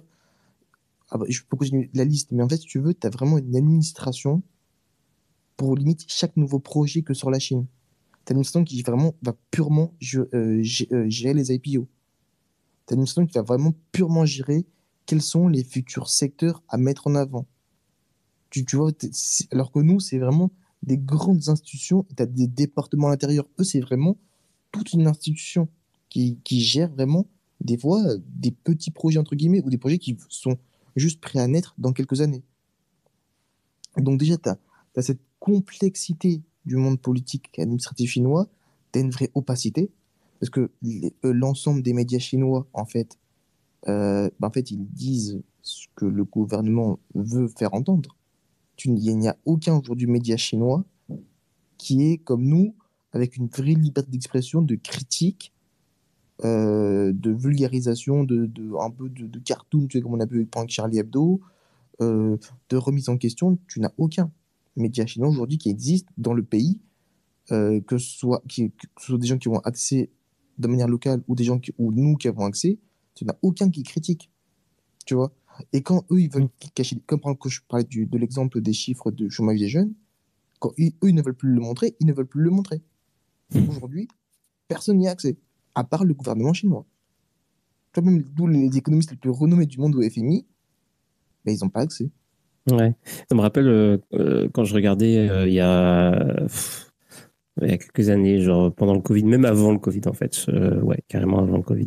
Je regardais, c'était à l'époque où De La Marche il passait sur BFM Business et il arrêtait pas de dire quasiment tous les jours que en fait que la Chine justement, ils arrêtaient pas de mentir sur sur leur sur les chiffres qu'ils donnaient. Et il le savait parce que, il, par exemple, quand il donnait un chiffre, alors je sais plus de quoi exactement, lui, il comparait d'autres chiffres. Par exemple, euh, il comparait les exports, les imports, et euh, etc. Puis en fait, il obtenait des chiffres qui correspondaient pas aux chiffres que euh, que la Chine donnait sur des trucs que tu étais censé déduire en, justement en comparant les imports, les exports, etc. Ça, ça c'est possible. Encore une fois, je m'avancerai pas dessus parce que j'ai pas, j'ai pas de preuves. Mais par contre, si tu veux, les chiffres qui sont sortis, les chiffres économiques, hein, pareil, ce sont des instituts publics d'État qui sortent ces chiffres-là. Donc c'est ce que veut, c'est ce que le gouvernement chinois veut montrer à l'extérieur. Je suis pas en train de de complotiste, hein, je suis pas en train de juger ou quoi, je dis juste qu'il en fait, c'est qui est factuel, hein, c'est vraiment de l'information publique. Pour le coup, bah, parce qu'en fait aujourd'hui dans, dans les, instituts d'État, ceux qui sont à la direction de ces États-là ou ceux qui sont administrateurs, ce sont toujours des gens du Parti communiste chinois. Même et aujourd'hui, c'est même poussé dans les entreprises privées où il faut au moins, au moins une fois que qu'il y ait au moins un administrateur du Parti communiste chinois dans l'entreprise, même dans les entreprises privées. Donc, c'est pour dire aujourd'hui la mainmise qu'a le gouvernement et, et que Xi Jinping, on, on, le dit un peu, il a vraiment tellement intensifié depuis 2018-2019. Il a vraiment, il veut vraiment avoir presque entre guillemets le contrôle sur tout. Aujourd'hui, on le voit, il, vire des gens dans, sa propre constitution, il vire des gens dans le monde militaire, il, vire des gens dans le monde du renseignement, il vire des, grands CEO comme Ali, euh, Jack Ma, pardon. C'est, ce gars a une puissance en fait dans le pays, mais incommensurable, on peut, peut même pas la comparer. Donc tu vois, quand tu dis, quand tu demandes si on peut, s'il y a des, des, économistes, oui, il y a des gens qui sont entre guillemets spécialisés, mais ils ont l'info que ce que le gouvernement chinois veut donner, tu vois. C'est pas comme chez nous, on a euh, l'INSEE, les, données de la Banque mondiale, le CRE, les données du FMI, les données de l'OMC, on a tout, on a tout, on a accès à tout, tu peux tout faire. Tu peux analyser les balances commerciales, les importations, les exportations, euh, la valeur du la, valeur de la devise, les marchés financiers, enfin ça même nous, nous, notre niveau si tu veux on a accès tu vois et parce que c'est public et on a des institutions pour et tu as des gens as des données qui sont surveillées qui sont retravaillées qui sont analysées tu as des médias de, de, tout. Tu as des médias par des partis politiques, des médias économiques, des médias financiers, des médias géopolitiques, euh, des médias qui sont plus de ce parti-là, des médias qui vont critiquer. Enfin, donc, c'est, c'est naturel pour nous d'avoir accès à ça parce que on vit dans un écosystème qui promeut, en fait, cette diversité d'informations à tout niveau. Mais là-bas, c'est pas du tout le cas. Donc, c'est d'un point de vue occidental, en fait, là-bas, c'est vraiment un autre monde. Ouais. Euh, j'en profite pour dire à ceux qui, euh, ceux qui sont là, euh, que vous soyez auditeur sans, sans le micro d'ouvert ou, ou auditeur avec le micro d'ouvert, comme Cryptomancien ou Honda. si vous avez des questions ou si vous voulez apporter quelque chose à la discussion, n'hésitez pas. Là, c'est un petit peu le last call. Euh, parce que euh, parce que euh, voilà. Parce que parce que je suis fatigué. Non mais non mais en fait au niveau des, des CBDC de la, monnaie digitale de, banque centrale. Alors comment ça se passe? Est-ce que c'est déjà en place? Que enfin ouais parce, que tu, est-ce que tu peux globalement me parler de, du CBDC chinois. Ouais ça c'est en place dans le pays c'est actuellement en place dans le pays. C'est-à-dire que les. Alors, c'est qu'au niveau des, des entreprises, c'est pas au niveau des citoyens. Les entreprises aujourd'hui peuvent utiliser ce qu'on appelle du coup le renminbi numérique euh, pour des échanges inter-cantons. Donc, c'est pas à l'extérieur du pays. Parce qu'encore une fois, aujourd'hui, c'est en phase de test. Hein, pas le gouvernement ne veut pas euh, euh, perdre un peu ce, contrôle ou surtout cette innovation dans le monde des pays émergents, même dans le monde des pays tout court, d'une monnaie centrale numérique.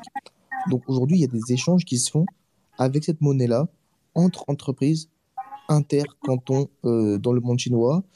Et ils annoncent pour 2025-2026 pour, avoir, euh, pour donner l'accès en fait aux, citoyens chinois.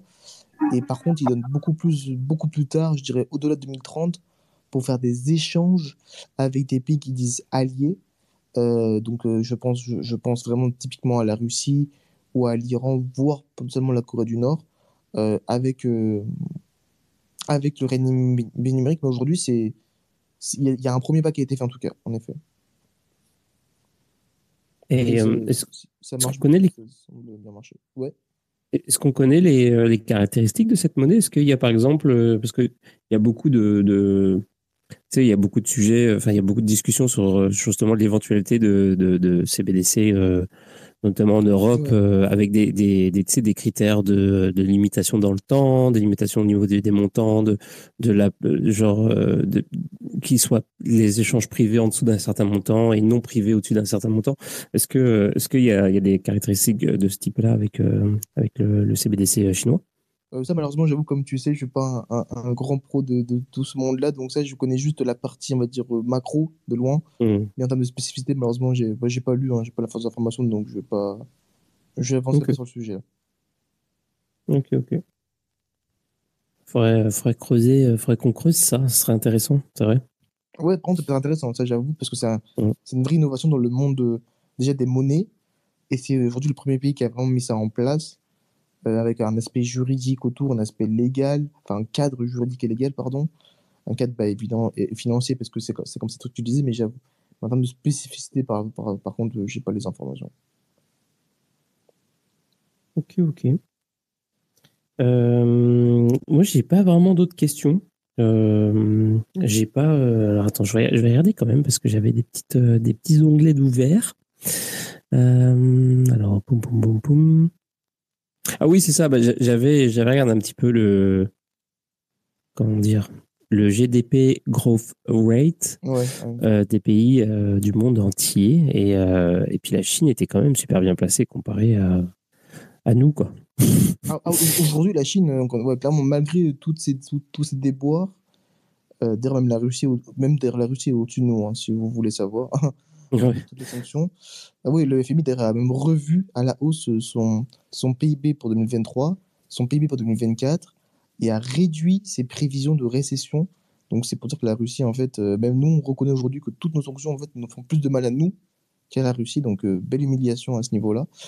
Euh, mais la Chine, oui, aujourd'hui, bah, les, enfin, 2023, 5% quand même, malgré tout ce qu'ils ont eu, je trouve que c'est une belle performance parce que déf- une déflation sans intervention chinoise, une activité une facture qui tombe, euh, consommation à tonnes, crise immobilière, crise financière, enfin crise financière, on va dire déboire financier plutôt que crise, c'est 5%, ça, ça paraît solide. Nous, on aurait, je pense sincèrement pas qu'on aurait atteint 5% si on avait, bah, d'ailleurs, on les a pas atteints.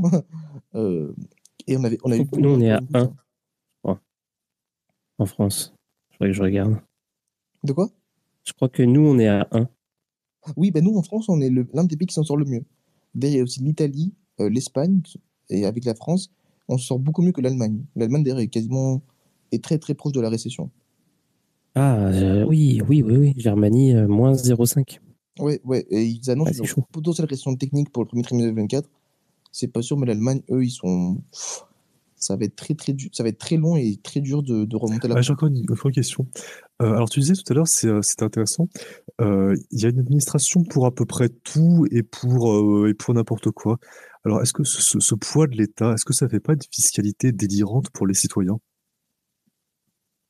délirante dans le sens. je, je sais pas, c'est quoi par exemple? Est-ce que tu peux par- enfin, nous parler un petit peu de la, dans les grandes lignes hein, de, de la fiscalité chinoise? Bon, en France, c'est en France, c'est l'asile de fou, mais est-ce que c'est pareil, euh, est-ce que c'est pareil en Chine?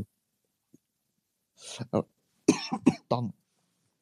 Alors, la Chine, euh, c'est très particulier dans le sens où euh, les particuliers qui sont résidents en Chine, eux, sont soumis, sont soumis à une retenue à la source de 20%, mais les non-particuliers, enfin non, les particuliers sont, qui sont non résidents, là, c'est des taux qu'on appelle progressifs, et en fait, ils vont de 3 à 45%. Euh, donc, à part si tu as des conventions fiscales, euh, enfin, tu viens de pays qui ont des conventions, fiscales, notamment bah, les pays d'Asie centrale, euh, certains pays d'Asie du Sud et, certains, pas mal de pays d'Europe quand même. Mais pour prendre des- les, gens qui viennent de Corée du Nord, de Russie, d'Inde, d'Indo- d'Indonésie, pour donner quatre pays, quatre pays phares un peu, ces gens-là peuvent être taxés à la source dans en Chine à maximum 45%. Euh, tu as la TVA qui est également de 6% dans, dans, dans le pays. Euh, par contre, pour tout ce qui est transfert de technologie, donc lorsque tu es une, entreprise qui veut s'implanter en Chine et que tu participes à un transfert de technologie, tu n'as tu pas du tout de TVA. Euh, sachant en plus qu'en Chine, que ce qu'on appelle les zones franches, euh, qui, avaient, qui ont été créées dans les années, 2000, euh, ouais, exactement, les années 2000, où en fait, toute entreprise pareille qui fait des joint ventures, qui fait des transferts de technologie, qui accepte, qui est près de, ouais, que, des, l'État ait environ 30%, qui a, enfin, que l'État soit à hauteur de 30% du capital de l'entreprise, euh, ou que l'entreprise, pareil, euh, fasse soit en fait directement, euh, comment dire, pas joint ventures, mais travaille, on va dire, de manière conjointe avec une entreprise chinoise sur un secteur spécifique, toutes ces entreprises-là qui sont, qui sont sous ces zones franches-là et qui acceptent les conditions, en fait, n'ont aucun impôt. N'ont aucun impôt sur leurs ressources, n'ont aucun impôt sur aucune TVA, ils ne payent rien du tout. Donc ça, c'est vraiment, vraiment spécialisé pour les zones franches. Sinon, c'est sous... Mais sinon, ouais, ce que je disais, c'est vraiment un impôt à la source de 20% pour les résidents chinois. Et les non-résidents, c'est des taux progressifs. En fait, et là, c'est plutôt du cas par cas. Mais ça va de 5% à 45%, comme je disais. Ok. Le cryptomancien, tu, tu disais que la France euh, est un pays de fous. On m'a envoyé un truc euh, aujourd'hui qui m'a fait rire. Euh, je, vais lire le, je vais lire le, le résumé de, de l'article. La SACEM va toucher des droits sur les musiques d'enterrement, a tranché la justice. Des observateurs sont parfois envoyés dans les cimetières pour lister les morceaux joués pendant les obsèques. Les pompes funèbres générales ne voulaient plus payer, estimant que les obsèques se déroulaient dans un cercle privé. La justice leur a donné tort. C'est drôle, hein On vit dans... enfin, on vit. Vous vivez. Oui, oui bon, moi, moi j'espère que je me casse à la fin de l'année, mais euh, enfin, je, je, je, monte, je monte deux, trois business en ligne, mais voilà, moi, moi peut-être que bah, ça marche à la fin de l'année, Cassos. Mais euh, oui, c'est, ce pays est un asile de fous. En fait, il faut bien comprendre qu'on a à peu près euh, un habitant sur dix en France qui est, qui est fonctionnaire, c'est-à-dire qui est plus ou moins, enfin, qui occupe un, un emploi fictif, donc qui est plus ou moins payé à rien foutre évidemment avec, euh, bah, avec l'argent de ceux qui travaillent, hein, parce que sinon c'est pas drôle. En fait, faut, faut comprendre, en, en France, je sais pas si la situation non, je pense que les, les Chinois sont, plus sont en moyenne plus travailleurs. Euh, je crois qu'en France, entre les boomers, enfin, les, les, retraités, les fonctionnaires, les assistés sociaux professionnels, euh, tout l'écosystème euh, qui vit de subventions, je crois qu'il y a plus ou moins deux tiers du, du pays qui vit de l'État. Donc en fait, qui vit de, de, de soit d'emplois fictifs, euh, soit, soit, soit d'aide sociale, soit, soit qui juste payé à rien foutre et un tiers paye plus ou moins plus ou moins 60-70% d'impôts quand c'est pas 80. Euh, donc ouais, je, je, pense que bon, la, la, France, euh, la France est en train de, bon, on voit disparition, bon, par le par le socialisme. Et euh, mais c'est quand même curieux parce que la, la, le socialisme est en train de tuer la France, mais pas les, enfin, mais la, la, Chine s'accommode, s'accommode en fait du, du socialisme. C'est euh, c'est enfin, c'est bizarre. J'ai l'impression que c'est deux mentalités, euh, c'est deux mentalités bien différentes. Ouais, je sais pas. Euh, bah, le, truc, c'est que peut-être c'est c'est pas le même, c'est pas les mêmes industries. Genre, j'imagine que bah, la, la, Chine, ils sont plus sur le euh, sur le comment on dit le secondaire, alors que la, sur l'industrie, c'est genre alors que la France, c'est plus sur, on est plus sur le tertiaire. Je sais pas, je, je suis pas, un, je suis pas un spécialiste, mais euh, je pense que c'est pas les mêmes, euh, c'est pas les mêmes dynamiques en termes de, de production. Euh. Ah, gestion des ressources et ça. Puis en France, en plus, on a euh, aussi euh, reposé beaucoup sur euh, les colonies pendant très longtemps. Et euh, maintenant, c'est un petit peu moins le cas. Donc, je sais pas trop. je sais, la dynamique, la dynamique d'après-guerre et tout, c'est, fini quoi. Ça, c'est fini les, les, les bonnes années.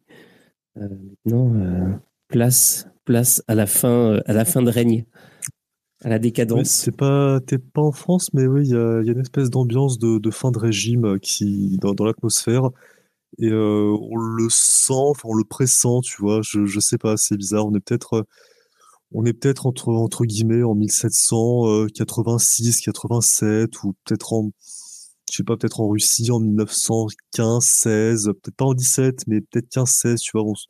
Il y, a une ambiance de fin de régime comme ça.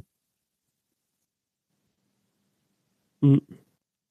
Ouais, c'est pour ça qu'il faut voyager pour regarder ce qui se passe. Mais je me suis posé la question à un moment donné. Hein. Je m'étais dit, en fait, si, euh, si j'avais, si je sortais du lycée, euh, genre, je me disais, genre, qu'est-ce qu'il faudrait que, que je fasse pour, euh, genre, avoir un futur intéressant, genre, tu sais, tirer, tirer mon épingle du jeu. Je, me suis dit, je me suis posé la question si c'était pas justement une bonne idée d'apprendre le chinois.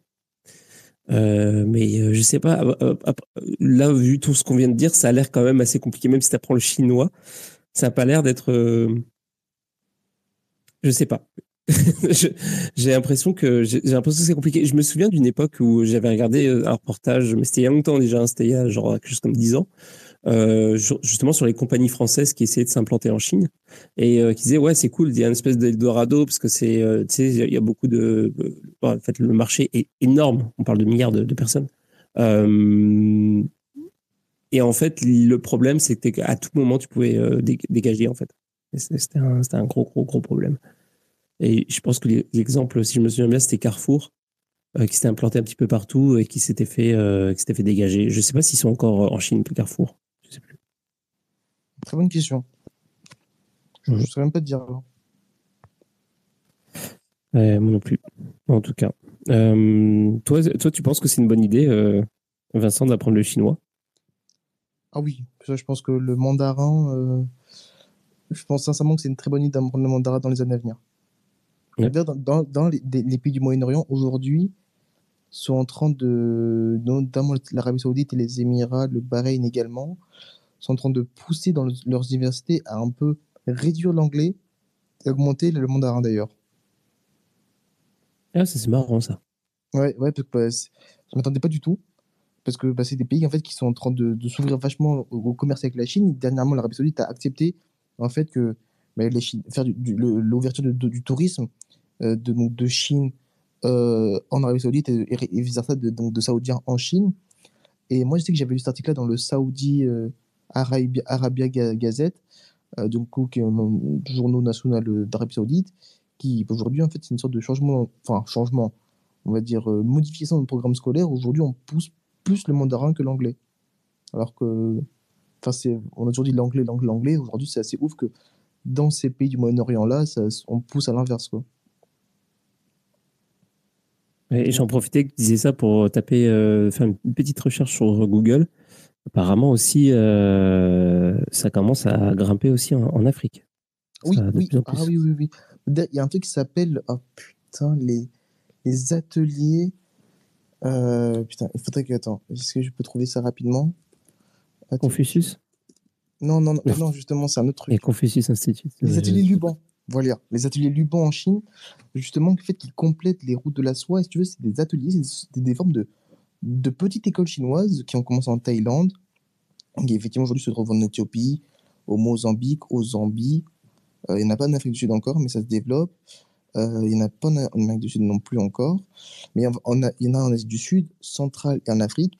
en fait, ce sont des ateliers de formation en fait, euh, chinois. Donc, c'est des professeurs chinois qui forment du coup le peuple local, en fait, dans tout type de domaine. Ça, ça peut être dans la cuisine, dans les trains à grande vitesse, euh, dans la construction de composants électroniques, euh, dans les infrastructures, donc tout ce qui est BTP, la musique, enfin, dans le sens où ce sont aujourd'hui des, ateliers qui poussent. En fait, aujourd'hui, avant, on dénonçait de la Chine que quand elle développait ses projets de route de la soie, bah, c'est financé par des banques d'État chinoises et les contrats, ce sont bah, c'est des travailleurs chinois et les bénéfices, bah, ça va à la Chine. Bah, du coup, tu en mode, bah, les, pays, tu en mode, bah, du coup, nous, on y gagne quoi? À la fin, si on n'a pas les bénéfices, euh, on ne développe pas notre main-d'œuvre, on n'est pas formé, et bah, même d'un point de vue financier, on n'a même pas, on même pas de, on n'est pas au capital de ces projets-là. Et donc, la Chine a un peu été critiquée beaucoup par, euh, par beaucoup de pays à ce niveau-là, en fait, et aussi par euh, certaines institutions, notamment l'ONU et le FMI, et du coup, on a décidé de créer ces ateliers du banc qui sont des ateliers de formation en fait pour pousser, pour former en fait du coup les populations locales pour que justement ces populations locales puissent travailler dans ces projets chinois. Et ça, on n'en parle pas du tout, d'ailleurs, euh, mais ça s'appelle les ateliers Luban. En fait, du coup, qui sont vraiment des, des, des fusions entre la formation chinoise et les populations locales. Ok. Donc, euh, donc voilà, intéressant. ils, ils sont, ils sont formés dans tout, l'artisanal, BTP, la technologie, la cuisine, euh, tout, de tout. Tout ce qui peut être utile pour, euh, euh, pour euh, travailler dans, ces projets, dans les projets chinois dans ces pays. Donc, ça je, regardais des articles où ils disaient que, euh, par exemple, aussi, il y a de plus en plus d'écoles, notamment en Ougan- Ouganda, au Kenya, Oui, où ils apprennent le, le chinois. Ouais, bah oui, bah c'est ça. Mais en fait, ils s'apprennent ça dans, pas dans les écoles mêmes, mais dans ces ateliers Luban, parce que les professeurs ne parlent que chinois, en fait. Et donc, en fait, bah, du coup, bah, indirectement, ils apprennent la langue chinoise, en fait. Ils sont formés à ça. Les cours sont en chinois, les supports sont en chinois, tout est en chinois, donc ils, ils, ils, sont- ils se forment en, en mandarin, obligatoirement, pour, sinon ils peuvent, bah, ils peuvent pas avancer, quoi. Ok. Bon, bah, en tout cas, affaire à suivre. Ah, Euh, Euh, on, est sur le, on est sur long terme. Non, mais franchement, c'est c'est- c'est une, une évolution qui est intéressante euh, à, à follow quoi. Euh, L'Afrique, il se passe beaucoup de choses. Il se passe beaucoup de choses dans les cryptos. Euh, c'est en train d'exploser euh, là-bas. On n'en parle pas assez, je trouve. Mais il y, a- vraiment beaucoup de choses qui se trouvent, qui, se qui se passent et pas que parce qu'à un moment donné, on, parlait, c'était quoi? L'année dernière, on parlait de l'Afrique, mais surtout pour des trucs par rapport à, des événements de mainstream, genre l'implantation de, de, de Binance, qui organisait beaucoup de beaucoup de euh, d'événements, etc. Et euh, là maintenant, c'est euh, on parle de plus en plus de l'Afrique. euh, c'est des ini- initiatives euh, locales, des compagnies qui commencent à à, à s'installer, du le mining qui commence à exploser aussi là-bas. Donc il se passe beaucoup de choses. Donc bref, ça c'est encore une autre discussion, mais en tout cas.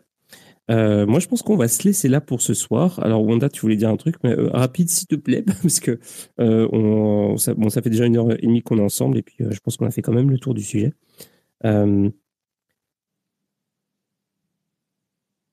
Ouais, tu, ça va? Bon, bah, je pense qu'il n'y a pas eu de, rien, en fait. Non, bah, c'est ça, on, on va se laisser pour ce soir. Euh, moi, je propose qu'on se quitte sur euh, la même musique qu'au début, comme ça, ceux qui n'ont pas entendu vont avoir la bonne surprise, euh, peut-être de la nostalgie, ou peut-être que bah, la plupart des gens, je pense, vont vont juste pas reconnaître parce que c'est beaucoup trop old school. Euh, en tout cas, merci beaucoup, Vincent, c'était super intéressant comme, comme d'habitude, comme chaque jeudi. Et bah, si, Comme d'habitude. hein. bah écoute, euh, le plaisir est partagé. Et puis, si jamais, euh, bah, parmi ceux qui sont là et ou ceux qui ont écouté euh, le replay, bah, si vous êtes, euh, si c'est des sujets qui vous intéressent, bah, venez le jeudi. C'est toujours géoéconomie, géo- géopolitique. Et puis, si, si jamais vous voulez soumettre des sujets, n'hésitez pas aussi d'ailleurs. Vous pouvez Ouais. envoyer un, un PM carrément. hein. Euh, ça peut être super intéressant parce qu'on se demande un peu euh, toujours, euh, bah, on, on se fait des petits brainstorming, mais on est carrément ouvert si, si jamais vous avez des idées de, de trucs intéressants euh, auxquels on n'a pas pensé, euh, voilà, ou même si, au- au- auxquels on a pensé, mais vous dites euh, ouais, on veut vraiment, on va le faire si vous manifestez dans la rue avec des pancartes, on va le faire. Et euh, qu'est-ce que je voulais dire d'autre? Ouais, bah sinon c'est le week-end, donc bon week-end à tous. Et puis la prochaine émission c'est dimanche. Je sais pas exactement ce qu'on va faire dimanche, mais ça va être une surprise. Je vais voir. Et puis et c'est ça. Et puis on se dit euh, rendez-vous. euh, bah c'est ça pour di- dimanche pour ceux qui viendront dimanche. Et puis euh, la semaine prochaine pour ceux qui veulent venir uniquement pour pour la géopo- géopolitique et géoéconomie. J'arrive plus à parler. Je suis un peu fatigué. Bonne soirée à tous. Merci encore Vincent, c'était super cool. Et puis c'est toujours un plaisir. Et puis on se quitte avec avec Donkey Kong.